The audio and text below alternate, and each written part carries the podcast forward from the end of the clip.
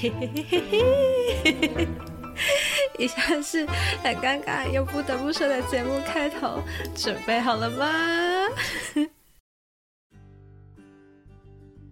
嘿欢迎回到 CNN 好奇你的频道，我是宁宁。今天呢，应该是第三季的第二十五还是二十六集吧？嗯，我有观察过自己每一季的二十几集的时间点呢，差不多是半年。然后这半年时间一到，我就会有新的想法。那这次也不例外。所以要做什么呢？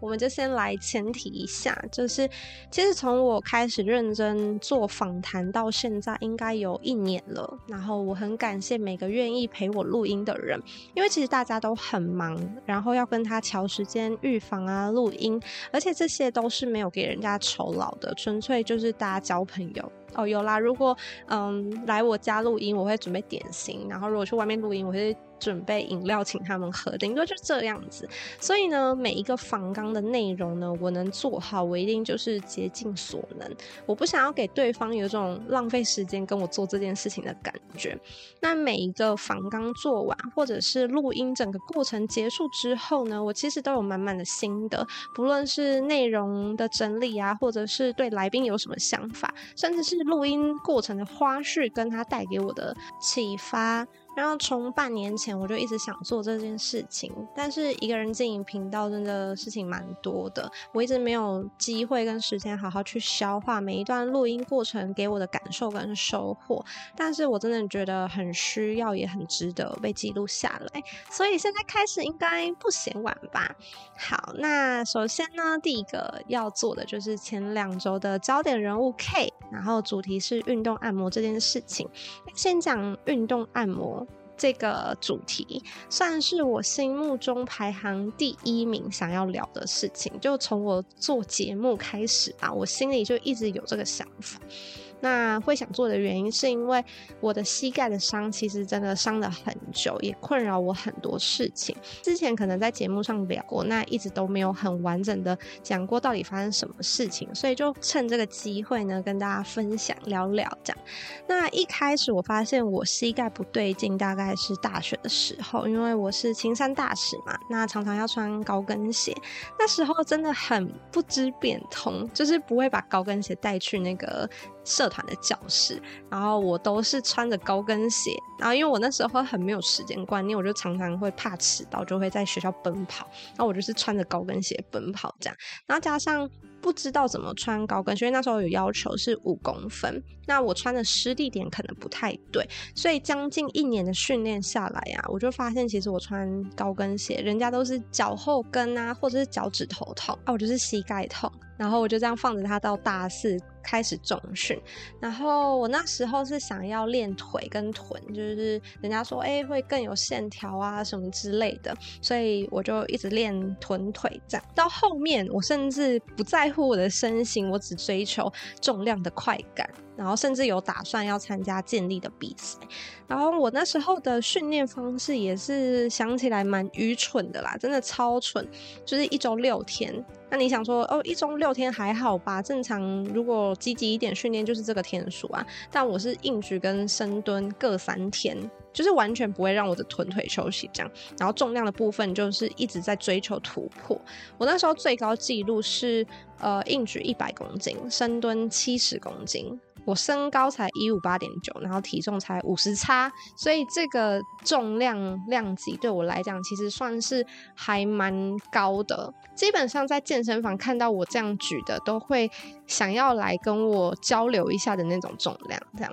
然后我练成这样的整个过程呢，我基本上是没有在放松的，就是偶尔可能滚头滚一下，但是因为太痛了，所以我都很消极也不急，就是太痛了，所以我也不是很积极在做这件事情。然后最后呢，是因为我想要去参加健力比赛。开始找教练，他课表一叠加上去之后呢，差不多两个礼拜而已，我就跟他讲说，哎、我膝盖有点痛、哎，很多人就觉得说是我教练的问题导致我膝盖的伤，但其实他是对我真的超级照顾的，帮我想很多方法去解决，然后也会额外不收费的尝试很多训练啊，或者是治疗的方式，然后甚至怕我练坏，他把自己健身房的会籍多开了不同场馆的权限，只要有空哦，他就会专程骑车，然后到就是离我比较近的场馆一起练这样子。所以说，我觉得跟他无关。那最后我脚伤一发不可收拾的原因是我去。物理治疗师那边开始诊治，然后那时候的诊治方式有推粘黏、打震波，然后从那之后呢，我的膝盖就正式进入一个养伤期。那那时候我就是每个礼拜会去两次，然后他会带我做一些运动的附件啊，或是贴肌贴这样子，可是一直都没有起色，甚至那时候很夸张的是，因为我长期紧。绷，然后一下子被放得太松，我的身体肌肉跟不上，我真的没有办法走路超过持续半小时，然后站着十分钟也不行。最严重的是我不能开车，就是踩油门那个姿势，我差不多五到十分钟的车程，我就会开始痛。走楼梯也蛮吃力的，所以这对运动爱好者的我来说，真的是一件非常打击的事情。但当时我一直都没有放弃，然后我也有换另外一个物理治疗师，然后过程中也是有找一些什么复健师啊、骨科啊，或是任何能去看过的，我真的都尝试过，没有什么下文。大家都是说，哎，你要做好你自己的内侧股四头的肌肉。训练，可是矛盾的是，我做这个训练的话，我膝盖就是会痛。然后他就医生就跟我讲说，会痛也是没办法，你就是要去克服，要去嗯强化他的肌肉，不然你就是会继续痛这样。然后我就满脸问号，就是会痛，为什么你要继续？所以我就是停滞了一阵子。然后当时我最开心的事情，大概就是跟治疗师探讨说，哎，我肌贴要贴什么颜色比较好看？因为他们有很多颜色，什么黄色啊、紫色、绿色这样。然后因为遇到夏天，你就会露出来嘛，所以就会跟他说：“哎、我这个礼拜想穿什么颜色衣服，你帮我配什么颜色。”这样，就那时候的小确幸是这样。我记得我当时拍了很多张，就是每个礼拜贴不同肌贴的照片，然后满心期待，就是半年啊，或是一年之后，我可以发一篇文，然后宣告说：“哎、我可以回归健身房了，我终于可以练我的欧美臀了，叭叭叭之类的。”结果就这样过了一年吧，我发现。我就是慢慢的开始没有拍照了，我开始是在说服我自己说我的膝盖好不了这个事实，而且又加上物理治疗师的费用其实蛮贵，因为没有健保都是自费，然后每个礼拜下班时间都要花个两天的时间去看医生，其实那个过程心很累。然后你说有成果那还好，但重点是就是看不到任何起色，所以过了一年之后我就放弃了。我就想说，好吧，算了，我不想治疗了，也不想花钱了，以后痛就休息。然后遇到路途比较长的活动，我就放弃就好了。我觉得最让我心累的不是脚伤，而是我的脚其实看起来没有任何的异状，我可以走，然后跑一下也还可以，然后也不会特别有那种。掰咖的那种情况发生，想当然的就是不会有人注意到我是一个伤患，所以假如说我遇到一些工作上，然后我知道我会不舒服的情况下，我提出，哎，对不起，这个活动我可能跟不了，或是我可能做不到，然后别人质疑我的程度就会非常的高，他的表情就会给我一种就是，哎，你有这么弱吗？你看起来就没事啊。然后就是觉得你在无病呻吟这样子，当时我就觉得我自己活得真的很像一个废物，然后开始自暴自弃，连运动后来我其实都没有怎么在做，就是健身房会籍我就停一停，把它转出去就没再用，然后想说这辈子应该就这样了吧，这样。然后后来就调试完心情之后，就刚好那时候运动按摩很多工作室啊，或者是个人都出来宣传行销什么的，我就想说哦，好吧，那就去体验看看这样。然后当时鸭王的行销其实做得很好，然后我就被吸引过去，然后就是这样认识了 K。那他带给我东西算是真的很多，也可以说是我人生中小小的。转泪点，他让我去了解说身体上紧绷的地方该怎么去放松，然后还有连带的关系是什么。举例来说，就是我的膝盖嘛，就是大家都以为是要放周边啊，或是放小腿啊、大腿这样就好了，但其实最远可以牵扯到脚趾跟走路，还有什么髂筋束啊、臀大肌啊，然后阔筋膜张肌啊，其实真的很有感。那时候他按完，我就觉得天哪，我的脚好像就不是自己的那种感觉，就是整个差别很大。这样，那比起原本物理治疗针对痛点周遭来放松的情况来说，我觉得运动放松有减缓更多我的不适感。那当然，我也不是就是 judge 说物理治疗不好或是什么的，因为可能。我那个状况可能就是不太适合，或是什么之类的，我也不知道，或是我没有遇到对的物理治疗师。但我真的没有 judge 他，因为他还是有让我去发现他的问题。就当然收获还是多，只是没有运动按摩给我的还要多。这样可以给我的收获最重要的还是把我介绍给现在的教练。那我教练他就是一个职业的自行车选手，那他膝盖也受过伤。那就像我在节目跟 K 聊的一样，就是说如果你带伤。然后你想要找一个教练复健的话，尽量就找到一个跟你有一样经历的，这样他才会比较懂要怎么帮你这样。然后我上了这个教练一年的课吧，就按照他的方式训练，平常要怎么冰敷，要怎么治疗，还有就是我今天最想分享的，把放松跟按摩也当做训练的一天这件事情，最好每天都花一点时间去拉筋拉。然后冬天我不敢讲，夏天的话我一定都是提早半个小时起床啦。那这个好处就是除了让身体舒服以外啊，头脑其实也会比较清醒。到公司上班的时候就可以直接进入状态，就不会有差不多十到十五分钟的时间要去头脑开机，就就是会比较可以进入工作状态，然后比较专注这样。然后真的差的蛮多的，然后身体运动表现也会好一点。这半年一年来啊，我已经从教练不让我练腿，就我们上课哦，一个多小时，教练都在练上半身，然后现在有一半的时间我都是可以在练腿的。那如果有在健身的人，应该都知道，臀腿的训练真的是每组都在嘶吼，就好酸好酸这样子。然后每次我在吼教练的时候呢，他都会笑笑跟我讲说：“哎，这不是你的最爱吗？”这样，然后我就觉得，嗯，是的。这就是久违臀腿的酸痛感，虽然很酸，但是真的是我的最爱。我记得我第一次回归炸裂臀腿的那一天吧，我真的在教室里面快哭出来，因为我教练教我这段时间，我们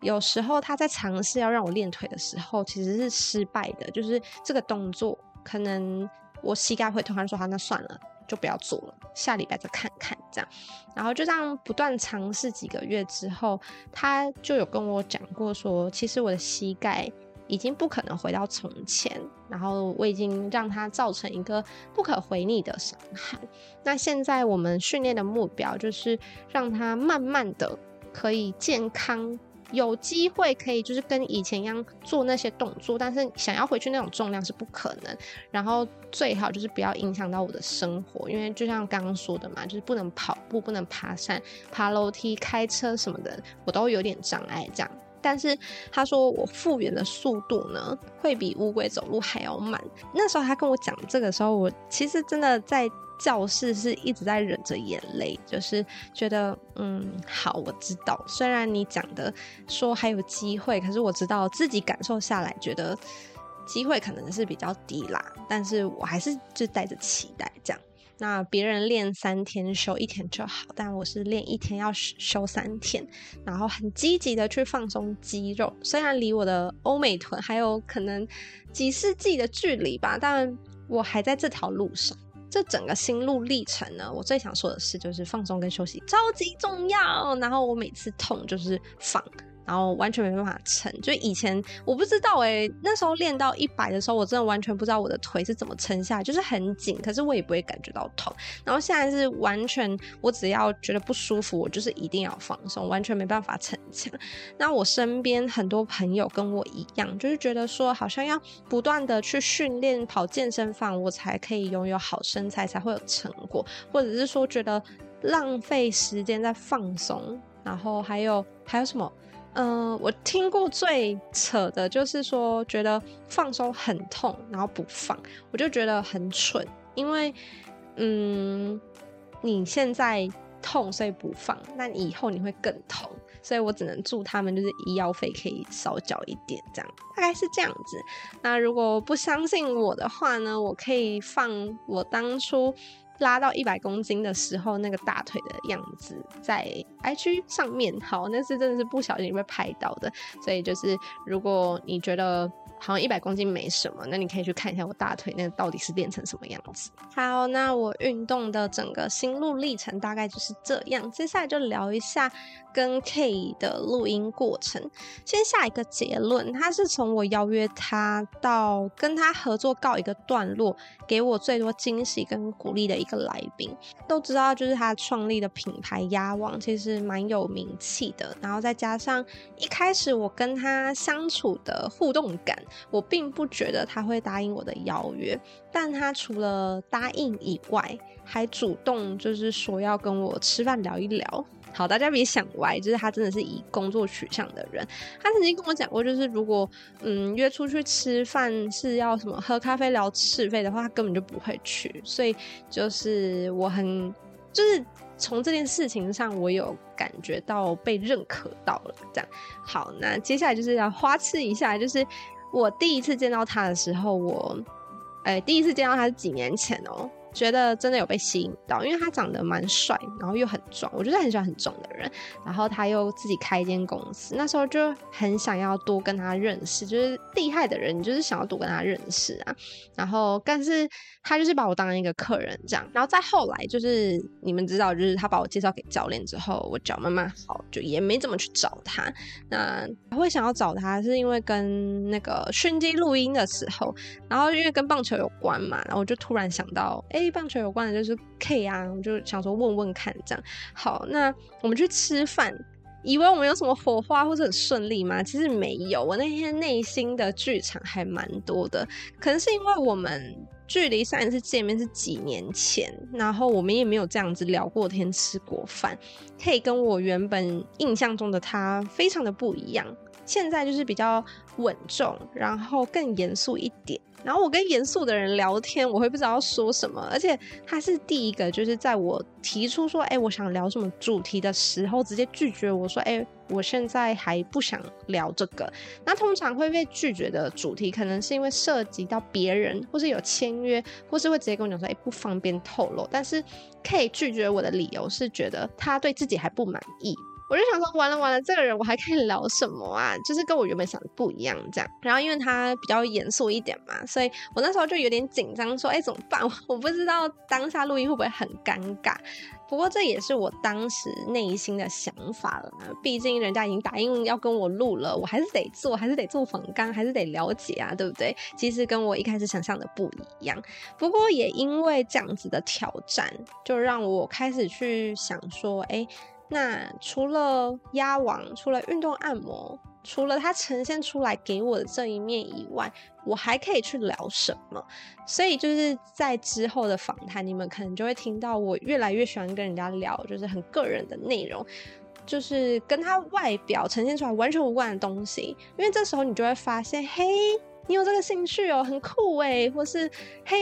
原来你试一下这么有意思哦，大概是这种概念。然后肯定你们会觉得很无聊，但对我来说，我会觉得比以前访谈来得更有意义。然后好，这都是在前置的作业，最后到正式录音的那一天呢，情况真的是比我想的好太多太多。因为那一天 K 真的很乐意跟我分享他的过去经验，不论是现在还是未来，这整个过程呢，其实也让我发现我变得很不一样。因为他讲的东西，我听得懂他想表达最深层的意思是什么，或是他想讨论的东西又是什么。然后甚至我其实有咨询过他一些东西，我跟他讨论我自己遇到的状况，他也能给我很中肯的意见，就是我觉得哦，那是我的盲点，我真的没有注意到这件事情，然后他点醒了我这样，然后这样的交流呢，让我很确定说这些年其实我没有在原地踏步，所以我很谢谢他给我这种感觉，然后还有最重要最重要的就是想感谢 K 的就是赞助的那个部分，我一开始其实没有想到这件事情，是刚好有人点了一下，然后我就带着尝试的心态去问问看，但。真的很临时，然后一间公司的内部流程也不是说他一句话就可以简单的跑完，但他不但不嫌麻烦，反而是很积极的跟我交流，然后最后是用这种方式跟大家呈现，请大家不要嫌弃，因为我已经很心满意足了。直到最后上架的时候，有很多的意外跟对他比较有不周到的地方，他都是给我很多正向的鼓励啊，正向的支持，所以我真的很谢谢他。让我体会到这整个过程，然后也让我反思了自己很多事情。这样，好，最后呢，来整理一下运动按摩的主题对我来说吸收到的精华，还有觉得很重要的事情，在这个后记的篇章里面帮大家做最后的笔记跟 highlight。这样，好，那第一个就是。一般按摩、运动按摩跟物理治疗的分界点，那可以有说嘛，就是红肿热胀，就是找物理治疗。然后如果长期有某个地方有不适的话，就是找运动按摩去做评估。那最后你觉得你只是想要爽的话，那就找一般按摩。好，那第二个呢，就是如果说你被运动按摩放松完之后会痛到不能走的话，那可能就是粘黏超过了两三个月，那突然被放掉，身体不适感，所以也不用太担心，就是过几天就会好了。嗯，确实，以我这个过来人经验，就是过几天就会好了。这样，好，那我们今天的内容就到这边告一个段落喽，我们下礼拜再见，拜拜。